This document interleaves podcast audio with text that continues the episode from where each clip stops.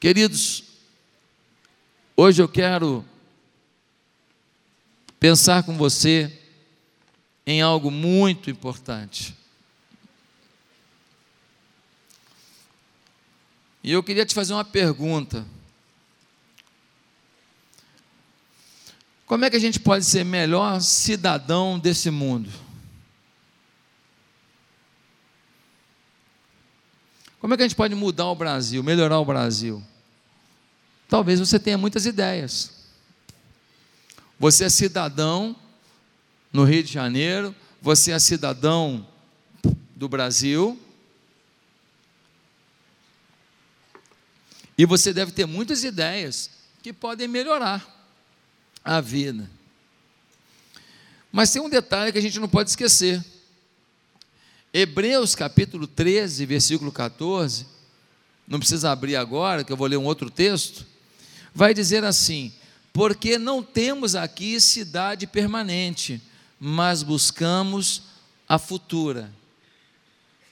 Não temos aqui cidade permanente, mas buscamos a futura. Ou seja, nós podemos melhorar a sociedade em que vivemos aqui.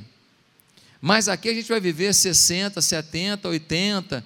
Quem passou dos 80 é um milagre, 90, 100, pô, milagre dos milagres.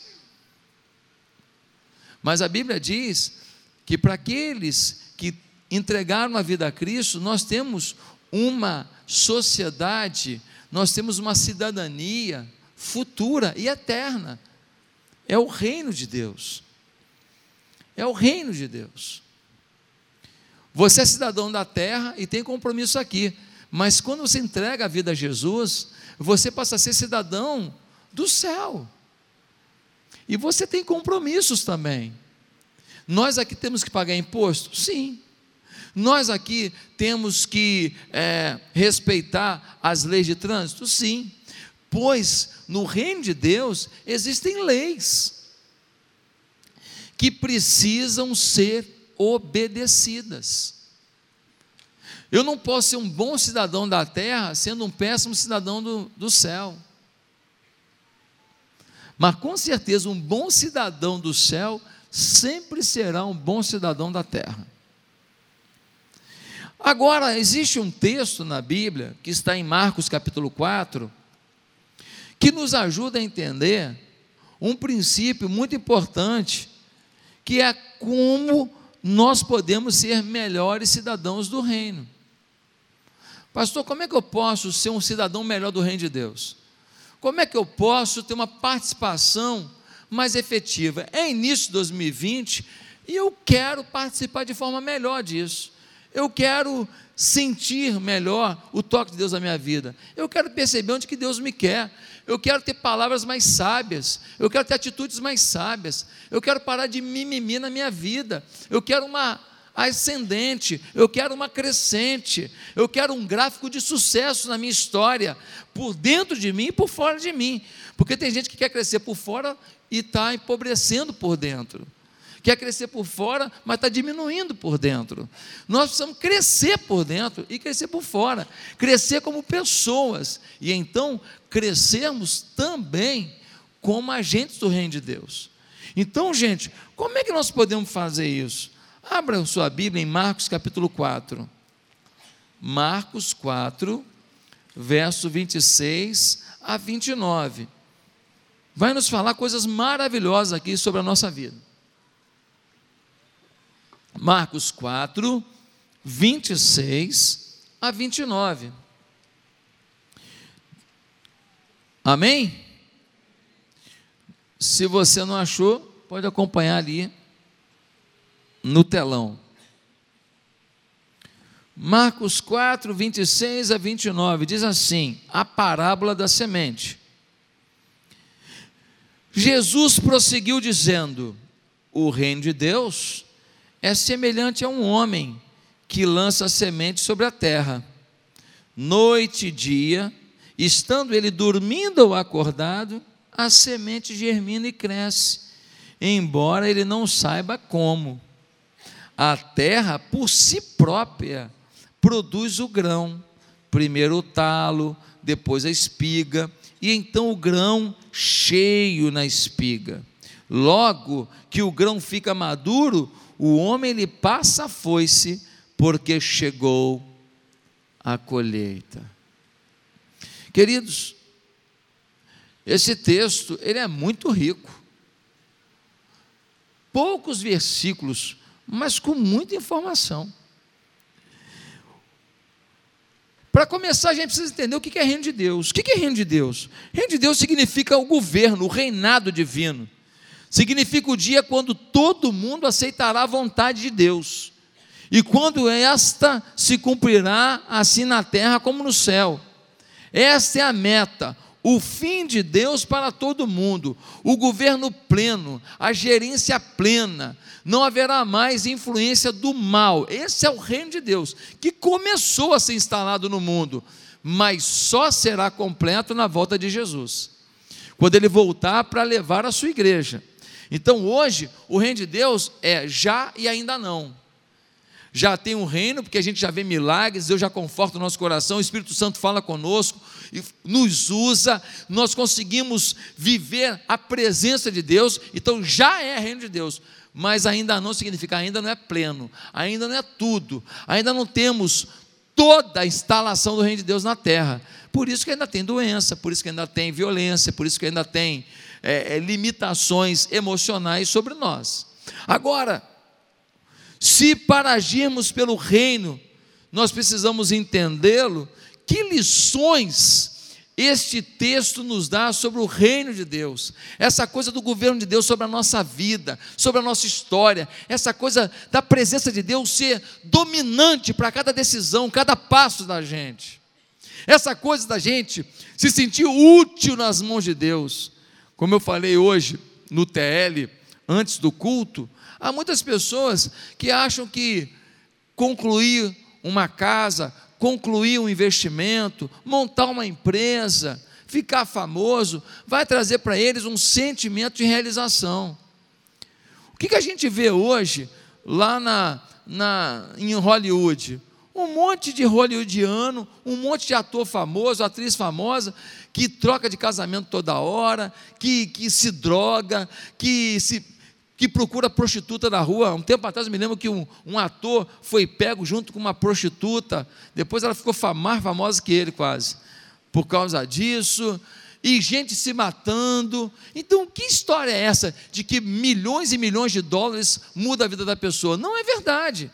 Ninguém está falando que o dinheiro não é importante. Ninguém está dizendo que o dinheiro não é útil. Eu estou dizendo que atingir um patamar de fama e de dinheiro não trazem realização. Ao mesmo tempo, você vê pessoas que não têm essa dinheirada, que não têm fama e que têm uma realização muito grande.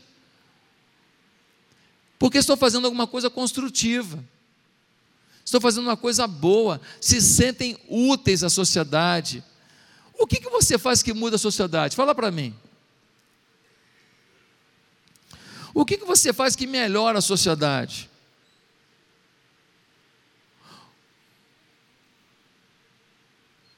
Um dia, o camarada eh, falou para mim: Ah, não, porque tem pastor aí que os caras vivem numa vida boa.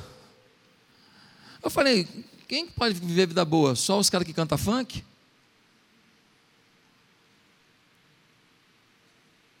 Só as cantoras que rebolam até o chão? O que é vida boa para você? Não estou falando de ostentação, não, mas o que é vida boa? Será que só os caras que vendem arma, vendem droga, pode ter vida boa? Qual é o seu conceito? Será que alguém que faz alguma coisa boa para a sociedade pode ter uma vida boa? Não estou falando de ostentação, não. Mas como, como que é invertido o conceito? A gente não se choca com o jogador ganhar 2 milhões, mas se choca às vezes do cara sentar num restaurante ali e gastar 60 reais no almoço. Pelo amor de Deus, quanta coisa que a gente investe nesse mundo você é instrumento de Deus. Se Deus te abençoar e você ganhar um, um presente, use. Se você é um instrumento da mão de Deus e, e, alguém te der uma roupa muito bonita, não vou botar não que eu achar ostentação, não, bota a roupa, ganhou? Bota. Você ganhou um tênis bonito? Bota, bota o tênis. É bênção. Ah, te convidaram para ir numa casa de praia? Vai, pô, vai. Ah, tinha camarão. Come! Ué, usufrua, viva. Quem, quem serve a Deus vai ganhar benefício de Deus, bênçãos de Deus, milagre de Deus. Que história é essa de não se alegrar pelas bênçãos de Deus? Deus te abençoou, usufrua. Um dia desse, eu fui para Emirados, participar de uma reunião. Pô, fui de, de, de executiva, tudo pago. Eu, eu, comi de tudo, bebi tudo, menos bebida alcoólica. Mas o resto, mano, aproveitei. Presente de Deus, Deus quer te presentear. Você promove o bem, você transforma vidas, você leva pessoas a Jesus, você transforma famílias. Então, você é o alvo da bênção de Deus a bênção vai chegar, usufrua, sem pena, sem medo. Deus é bom. Ah, pastor, mas eu estou numa magrela danada, estou comendo só pão com ovo. Glória a Deus, ainda tem o, o pão, ainda tem o ovo. A gente passa pelo dia da dificuldade e a gente, a gente aproveita o dia que vem uma bênção, porque no pouco, no muito, o que a gente não quer perder é Deus. Quem está me entendendo? No pouco no mundo, eu não posso perder a Deus, eu não posso perder essa essência. Agora tem gente que se está ferrado, larga Deus. Pô, Deus está sendo injusto. Mas também tem gente que, porque está com muito, esquece Deus, porque agora acha que é autossuficiente, sim ou não? Sim ou não? Então pronto. Então não é o ter pouco ou ter muito que determina se vai buscar Deus, é o coração. Tem gente que está com pouco, porque está numa doença, que está na dificuldade, que a empresa não decolou, quer abandonar Deus, que está revoltado. E tem gente que, porque tem muito, chuta o pau da barraca. Gente, quais são as lições desse reino maravilhoso que traz luta, dificuldade, até para nos aperfeiçoar, até para nos amadurecer, mas que também traz regalos que traz também milagres, que traz também alegrias. Que reino maravilhoso é esse? Primeiro, nós aprendemos nesse texto que o reino de Deus não é feito de intenções, mas de ações. Versículo 26. Ele prosseguiu dizendo: O reino de Deus é semelhante a um homem que lança a semente sobre a terra um homem que lança semente, ação. Há muitas pessoas na igreja que vivem de ideias, vivem de intenções. Eles têm ideia para tudo na igreja, eles têm boas intenções, mas não conte com eles para arregaçar a manga e meter a mão na massa. Não conte com eles para fazer acontecer. O texto está dizendo que o reino de Deus é semelhante a um homem que lança a semente, que executa alguma coisa, que faz, que tenta. Tem uma frase no livro O Monge Executivo que vale o livro. Eu não lembro dela certinho, mas é mais ou menos assim. Ela diz assim: Você não é o seu sentimento, você não é as suas intenções, você não é os seus pensamentos, você é o que você faz. Essa frase vale o livro. Por quê? Porque enquanto você tem um pensamento bonitinho, mas você faz uma coisa que não é tão bonitinha, o que você realmente é? O que você fez. Enquanto você tem sentimentos bonitinhos, vê uma pessoa na, na, na rua, é uma criança ali largada, aí você chora, coitado, pá, e tu não faz nada. Quem é você? O que chorou ou o que se omitiu? O que se omitiu. Ah, coitada das famílias, quantos divórcios e tal, tal, tal, tal. O que, que você faz para apoiar? O que, que você faz? Que conselho você dá? Que curso que você deu? Quem você indicou para o curso Casados para Sempre? Ah, você ah, eu tenho um sentimento de, pelas famílias. Tem nada, você tem nada. Você não é o que você sentiu, você não é o que você pensou, você é o que você praticou. Por isso, gente, o reino é fruto da prática do que cremos. A fé, ela pode ser subjetiva e objetiva. Subjetiva, aceitei Jesus. Eu não posso julgar, eu não entro no seu coração e vejo lá a verdade. Agora a fé objetiva, você aceitou Jesus? Então mude de vida. Você tem Deus como Senhor da sua vida? Viva para Ele. Você ama as pessoas que Ele mandou amar, amai-vos uns aos outros. Ele fala, amai até os vossos inimigos. Se você não pratica isso, você ainda não entendeu o reino como ele é. Nós não podemos viver de discurso. Pare de achar que vai ganhar o seu vizinho para Jesus quando ele ficar curado da depressão. Pare de achar que você vai ser um fiel dizimista quando você ganhar e pagar a conta toda que você deve. Pare de achar que você vai ser um ofertante para as obras sociais da igreja quando você atingir um patamar na sua empresa. Pare de achar. Você não é o que você está dizendo que é. Você é o que você é. O que você faz. O que você vive. O que você empreende.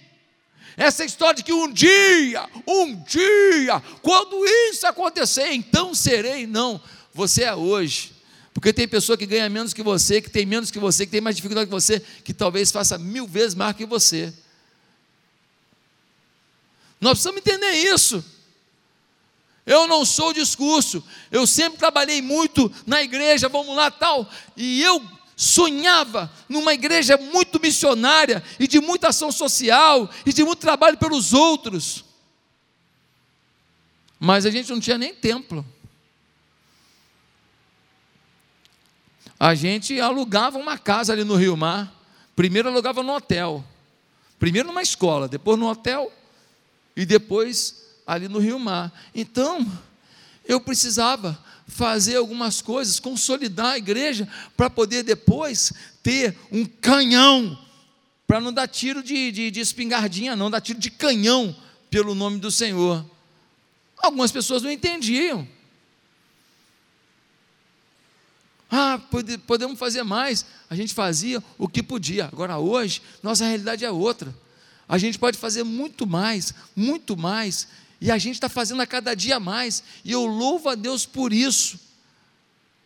Mas eu quero te garantir que desde lá, meu coração estava já nisso. Desde lá, o sonho era fazer missões. O sonho era levar o evangelho para mais gente. A paixão pelas almas estava desde o início. A gente mudou o nosso foco de trabalho, a gente mudou a nossa disposição, mas a gente já praticava isso na dimensão que podia. Eu não estou te cobrando que você faça mais do que todo mundo. Eu estou te pedindo que na dimensão que você pode, que você pratique isso. A gente fazia muito menos, porque a gente tinha muito menos, a igreja era pequenininha. Hoje a gente faz muito mais porque a igreja cresceu. Você não pode fazer muito financeiramente, não pode fazer muito no tempo, porque você cuida de uma mãe doente, um filho doente. A gente entende, mas você não pode abrir mão de fazer hoje. O Rei de Deus não vai te esperar. Segundo lugar, a gente aprende sobre o Reino de Deus que o homem, por mais que se ache capaz, por mais que se ache capaz, é dependente, para qualquer ação. O homem pode se achar capaz que eu faça, eu aconteça. Na verdade, ele é dependente. Olha o versículo 27. Diz assim: Noite e dia, estando ele dormindo ou acordado, a semente germina e cresce, embora ele não saiba como. O reino de Deus é como aquele que joga a semente, ele joga a semente fechou, botou adubo. Ele está dormindo e a semente está lá trabalhando lá. Você está dormindo e a semente está começando a se preparar para brotar. Você não sabe como, você sabe como? Você tem como controlar isso? Você consegue entender essa ciência da botânica? Ninguém consegue explicar como é que isso acontece. Todo mundo só sabe como acontece. O cientista explica como acontece. Agora, o que gera? Que força é essa que faz acontecer? Ei, é Deus. Esse processo que aquela sementinha, ela vai, vai, e ela quebra a casquinha dela e de repente ela começa a gerar uma raizinha e essa raizinha vai gerando um caulezinho e daqui a pouco vai brotando os galhos e as folhas. Esse negócio não tem explicação, é Deus. A semente possui um segredo nela mesma que a faz germinar. Por isso, gente, que nós precisamos entender algumas coisas. No reino de Deus, nós podemos até frustrá-lo, podemos até nos opor a Deus, nós podemos até nos recusar a fazer a obra de Deus. Mas uma coisa a gente precisa entender: que essa atitude nossa é uma, é uma grande perca de, perca de tempo. Porque se a gente for fazer por nós mesmos, a obra do reino não vai dar certo. Nós não temos essa capacidade de fazer algo no mundo espiritual. A gente faz no mundo material. A gente pode construir uma igreja bonita com o dinheiro que a gente juntar. A gente pode fazer um, um projeto bonito com um, algumas pessoas aqui apoiando, mas espiritualmente, essa força da vida espiritual, só Deus pode mandar. Só Deus. Versículo 27 está deixando claro o seguinte: que não adianta também nem se matar também não. Faz o que tem que fazer na igreja, trabalhe na igreja, se envolva na igreja, mas ó, não sofra. Não fique agora na igreja. Ai meu Deus, será que vai acontecer? Será que não vai? Daqui a pouco você está em depressão por causa do trabalho da igreja? Também não. Faz o teu melhor, quem vai dar o crescimento é Deus. Faz o teu melhor, quem vai fazer as coisas acontecer nessa igreja é Deus, não é Josué, não é João, não é Maria, não é Caio, não é Felipe, não, é Deus, é Deus. Então, querido, na hora que eu boto a cabeça no travesseiro, eu durmo. Ah, pastor, mas tem uns problemas. Tem, mas meu, meu sono é meu sono. Meu sono é meu sono. Meu sono não está negociado, não. Pastor, já deixou de dormir alguma vez por causa de problema na igreja? Nunca. Nunca. A minha mulher fala, não sei como que você consegue desse jeito. Bate na cama, pum. Bateu na cama, pum. Eu vou dormir. Não, não vou resolver nada do, durante a madrugada. Não vou resolver nada. Eu descansado, eu vou ter mais condição de orar, porque se eu estiver cansado, até para orar eu durmo. Sim ou não? Quantas vezes eu tive que orar em pé? Se orar sentado, eu durmo, tão cansado. Então ora em pé. Muitas vezes, Senhor, em pé. Quem faz é Deus. Você precisa entender isso. Temos que ter fé total e dependência total. Repete comigo: fé total e dependência total. Qual é a diferença? Fé total significa eu posso fazer uma coisa maior do que eu, porque Deus é que vai agir. E dependência total significa, sabe o que? Significa que, por maior que eu faça alguma coisa, a glória é dele, não é minha. Fé total, posso fazer uma coisa maior do que eu, que ele vai agir. Dependência total, ainda que eu faça uma coisa grandiosa, a glória é dele, não é minha. Essa é a postura. Terceiro lugar, nós aprendemos nesse texto que nunca nunca, nunca tome qualquer decisão pelo visível. O reino age no invisível tanto quanto no visível. Repete comigo: o reino age tanto no invisível quanto no visível. Versículo 28, nós lemos assim: a terra por si própria produz o grão, primeiro o talo, depois a espiga, e então o grão cheio na espiga. Gente, nós não estamos vendo nada. Lá no solo, aquela semente já está se preparando toda para florescer. A gente não está vendo nada, ela já está com potencial para atingir tantos metros de altura. Ela está com potencial para produzir tantos milhares de frutos ao longo da sua vida útil. Ela está com todo esse potencial e você não está vendo. O crescimento da semente é invisível até determinado ponto. Há coisas que a gente planta e não está vendo. Aí a gente para de plantar, para de regar, para de adubar, porque você não está vendo nada. O semeador, ele joga a semente no chão bota lá, tampa aquele buraco, mas todo dia ele não está vendo nada, mas joga água. Ele não está vendo nada, joga adubo. Ele não está vendo nada, joga água. Por quê? Porque ele sabe que tem alguma coisa acontecendo ali embaixo que ele não está vendo, mas que está rolando. Pastor, onde você quer chegar? Eu quero chegar que tem gente que você está falando com ele, ele despreza você. Mas tem uma coisa ali embaixo acontecendo. Eu quero dizer que tem gente que se afastou do Evangelho, que você está orando e ele não dá pinta em nada que está voltando, mas tem uma coisa acontecendo ali embaixo. Eu estou querendo dizer que tem marido, filho, esposa que abandonou o Evangelho, abandonou você, abandonou a casa, abandonou os pais, abandonou o mundo, abandonou Deus, e você tem orado, clamado a Deus para que mude essa vida, e você não está vendo nada. Mas tem uma coisa acontecendo ali embaixo. Daqui a pouco aparece um talo. Pastor, mas por que não apareceu o talo ainda? Ah, porque você desiste até de regar. Você orava e agora você nem lembra mais de orar.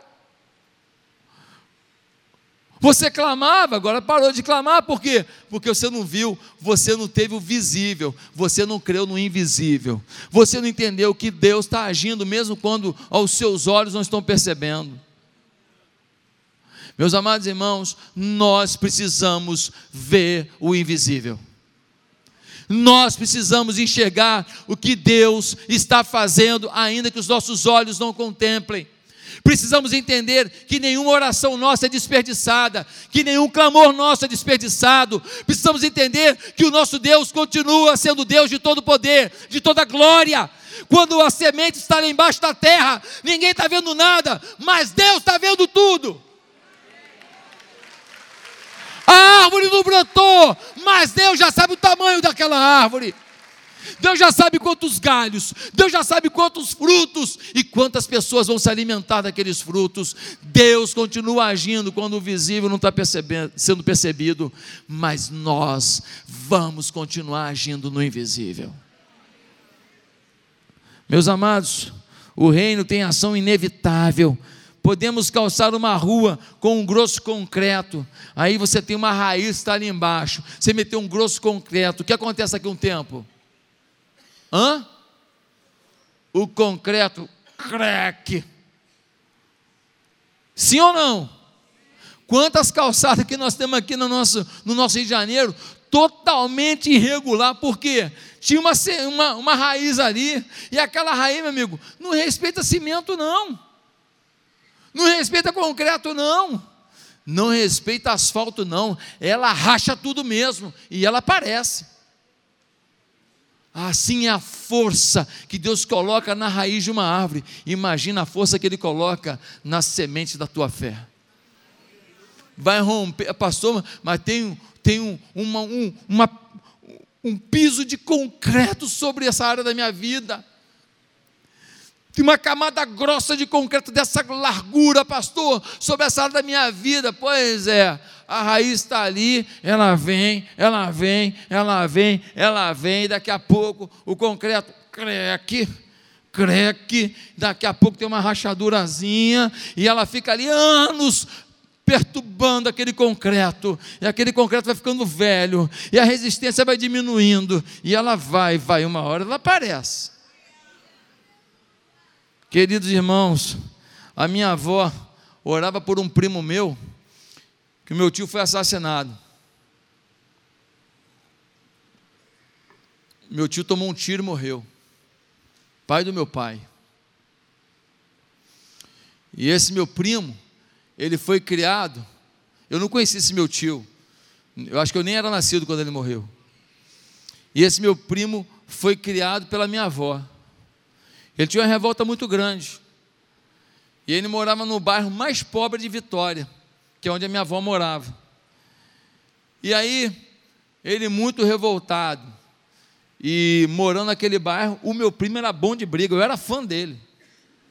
Eu era fã, pô, meu primo era bom de briga mesmo. Eu era fã dele. E o meu primo batia em todo mundo no bairro, naquela época que ninguém, que não era todo mundo andando armado o tempo inteiro, que resolvia muita coisa na mão. E o meu primo era aquele cara que ia para futebol, jogava de centroavante, e pá, e matou a bola, o zagueiro bateu nele, na próxima tomou uma cotovelada. Ele, meu primo era assim. E aquele meu primo deu muito problema para minha avó. E a minha avó morreu com 100 anos de idade.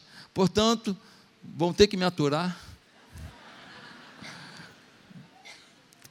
E a minha avó, ela, ela sempre orava por cada filho,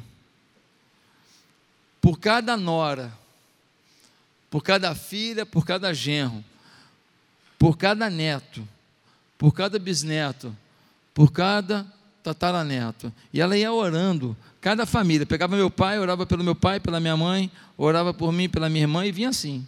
Depois orava pelos meus filhos e assim até morrer. A minha avó orava nome por nome da família inteira. E ela orou muito por esse meu primo, que se meteu em muita confusão. Depois se tornou policial militar e, e, e policial militar, mas ele fazia muita coisa errada. E uma vez ele tomou um tiro. E esse meu primo se converteu. E esse meu primo se tornou pastor. E esse meu primo começou a, a liderar a área de esportes da Polícia Militar lá do Espírito Santo, e ele fazia eventos com as famílias, e ele levava pastores para pregar, e milhares de pessoas ouviram de Jesus através desse meu primo, que um dia foi rebelde. Mas demorou, tá? Mas a oração da minha avó era aquela força da semente. Quem olhava só via para o meu primo e falava assim: vai morrer. Vai batendo nos outros, uma hora vai apanhar. Vai metendo bronca demais, uma hora vai morrer. Mas o final da história foi meu primo dando vida a muita gente. Pensa num cara querido no Espírito Santo, um cara querido em Vitória. Meu primo. Homem simples.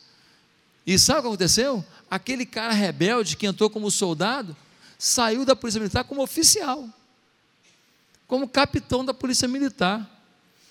Ele avançou na vida, ele deu passos na vida.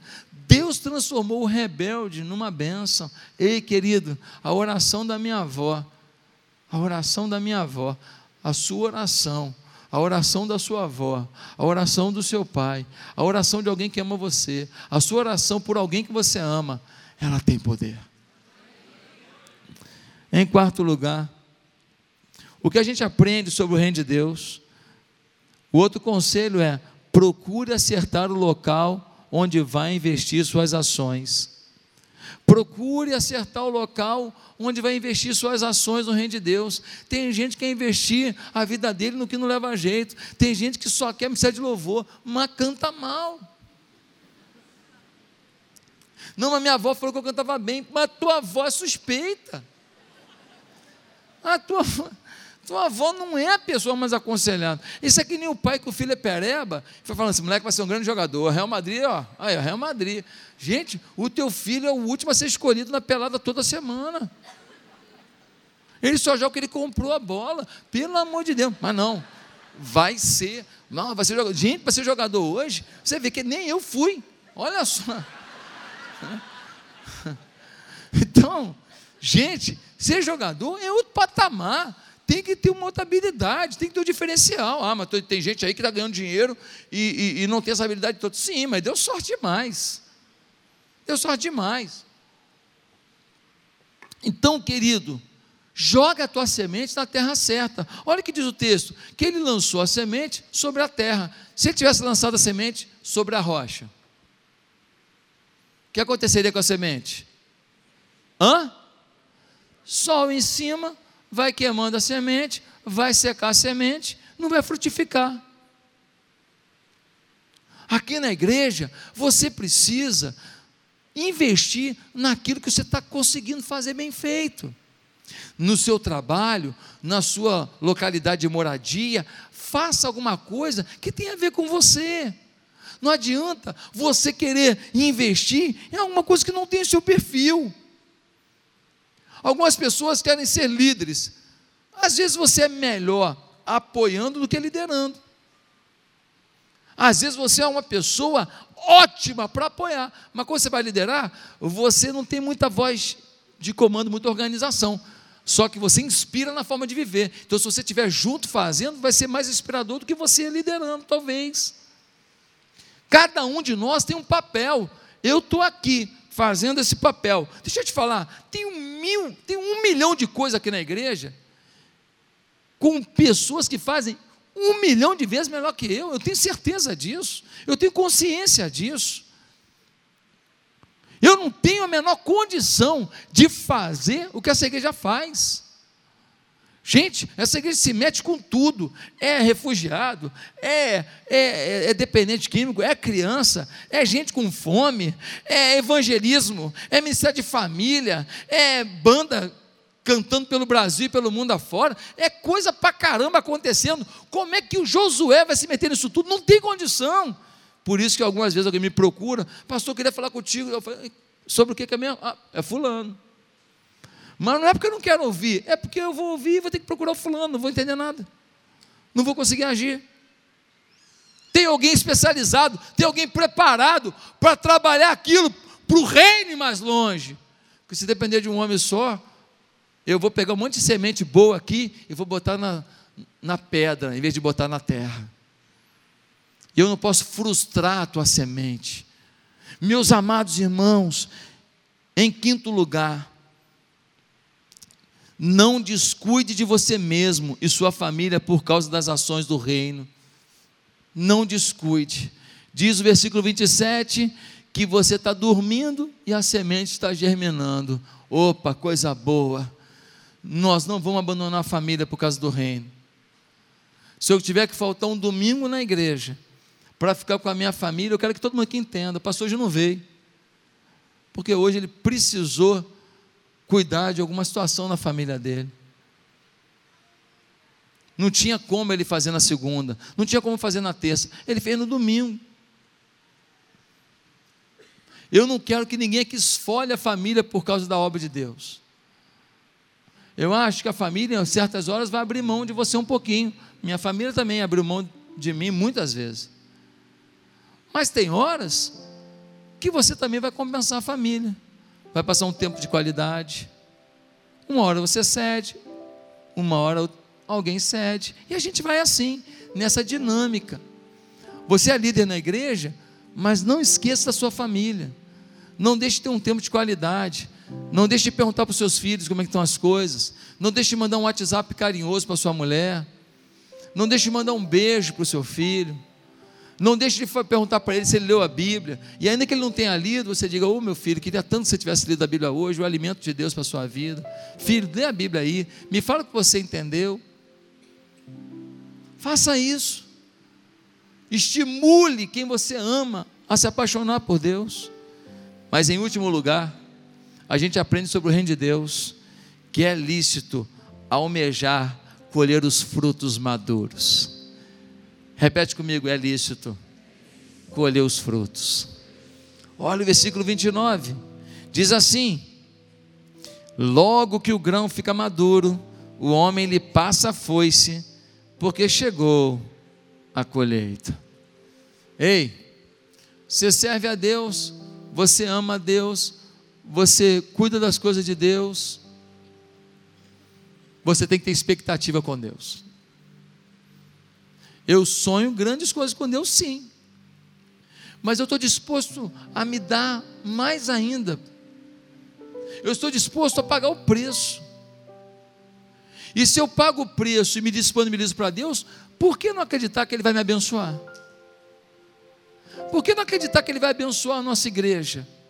Por que não acreditar que nós vamos estar em 20 países, 30 países? Por que não acreditar que pessoas daqui vão se disponibilizar e falar assim: eu quero para o campo missionário, e daqui a pouco a igreja de atitude vai estar espalhada pela Índia, pela África, pela China, pela Venezuela, em tantos lugares, pregando o nome de Jesus. Ainda hoje eu falei com um jovem, falei, olha, você é empreendedor, mas o que eu mais tenho paixão na sua vida é o seu chamado missionário. Falei hoje para um jovem, antes do culto. Por quê? Porque ele, ele tem chamado missionário. Irmãos, nós precisamos entender que nós vamos colher o fruto. E o fruto pode ser material, o fruto pode ser na empresa, o fruto pode ser no relacionamento familiar, o fruto pode ser na paixão por essa mulher que você achou que já não tinha mais jeito, e de repente você fica apaixonado por ela assim, da unha do dedão até o fiapo de cabelo. Pastor, mas eu achei que não tinha nem mais jeito. Pois é, agora você está doidão por ela de novo. Nossa, você está maluco por ela. Pastor, mas tem jeito? Tem. Pastor, mas ela não está mais a mesma coisa, e nem você, Zé Ruela. Nem você. E ela está contigo aí.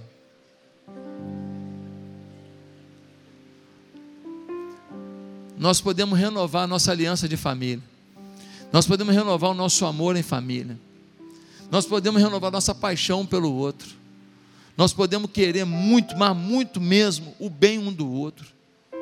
Nós podemos viver um tempo de alegria, de paz. Pastor, mas eu morava no apartamento de 18 quartos, 18 suítes. E agora estou morando num apartamento pequenininho, minha vida mudou muito. Pois é, mas feliz da vida. Nada contra você voltar a morar numa casa maior, não. Nada contra.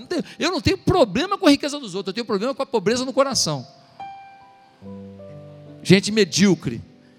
Gente que em vez de se alegrar porque o outro comprou um carro, fica com inveja. Gente que quando vê que alguém é, é, é, viajou, fica com inveja, em vez de ficar alegre. Poxa, o irmão conseguiu viajar. Eu esse ano não fui ainda. Quem sabe ano que vem Deus me dá um presente de eu ir. Sabe por que, que ninguém te chama para você viajar, às vezes, para uma coisa boa assim, te bota na fita? Porque você é ruim. É, você fala tão mal dos outros, do, das conquistas dos outros, que como é que o cara vai mostrar a conquista dele para você? Cara, isso aqui é profético, tá? Isso é revelação. Você não se alega com a conquista de ninguém. O cara leva você numa bocada, numa coisa maravilhosa. Você vai falar mal dele também. Quem está me entendendo? Como é que eu vou mostrar? Você vai mostrar que você comprou um carro novo para alguém que falou mal do outro que trocou de carro aí, é ostentação. Aí você vai mostrar o seu? Não vai mostrar o seu, você vai esconder. Está de carro? Não, não estou não, estou de Uber. Sim ou não? Quando você tem um coração ruim para avaliar a bênção dos outros, você afasta as bênçãos que eram suas. Se alegre com a vitória dos outros. Seja feliz. O cara prosperou, avançou. Ele vende de que carro? Ele foi o maior vendedor da empresa no ano. Ele é vendedor de imóveis, vendeu um imóvel agora, botou uma comissão poderosa no bolso. Se alegre. Se alegre com a vitória dos outros. Olha, se você se alegra com a vitória dos outros, você sempre tem alguma coisa para se alegrar. Agora, se depender só da sua, tem fase que é braba. Sim ou não? Se alegre com a vitória dos outros, que você mantém o espírito da comemoração. Aí você tem esperança para chegar a sua hora, a sua vez. Queridos, eu quero concluir dizendo que não é no tempo da gente que a árvore vai aparecer. Que não é do jeito que a gente quer que a árvore vai acontecer. Tem árvore que tem um galho para cá, outro para lá. Tem outra que tem um galho assim e dois assim. Cada árvore é uma configuração, sim ou não? Ninguém sabe como vai ser aquela planta no final. Mas uma coisa eu posso te afirmar: se você transformar o reino de Deus na prioridade da sua vida, Deus, no tempo dele, do jeito dele, vai levantar uma árvore frutífera na sua história. Vai dar fruto para todo mundo ao seu redor. E se eu tenho fruto para os outros, eu também tenho para mim. Se eu consigo dar das mangas do meu pé para os outros, tem manga para o meu suco de manga geladinho. Ou então aquela manga espada que a gente aperta ela todinha bem gelada. Aí faz um furinho aqui, ó. E ó, chupetinha, eita delícia, ou não é? Aquela manga espada poderosa. Alguns irmãos estão falando assim: glória a Deus, hoje eu vou, hein? Eu não esperei uma manga espada, tenho certeza que vai ter uma manga espada ainda. Estou brincando. Gente, vamos priorizar Deus, vamos priorizar o reino de Deus, e vamos acreditar que os frutos vão chegar. Agora, quem fica focado no fruto, quer colheita, quer colheita, mas não quer semear. Quer fruto, quer fruto, não quer botar semente. Quer fruto, quer fruto. Não quer esperar um tempo da força que você não explica, a força de Deus, fazer aquilo germinar, crescer e produzir. Se você não está disposto a semear, saiba que você não está preparado para colher. Curva a sua cabeça.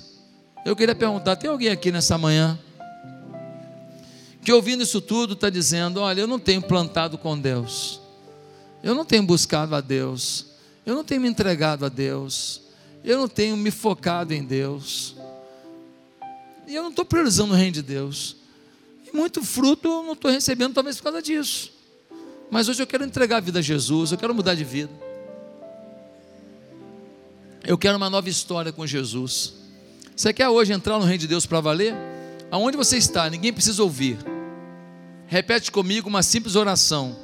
Se hoje você quer começar uma nova vida com Jesus, repete assim: aonde você está? Se você quer o reino de Deus dominando a sua vida, aonde você está?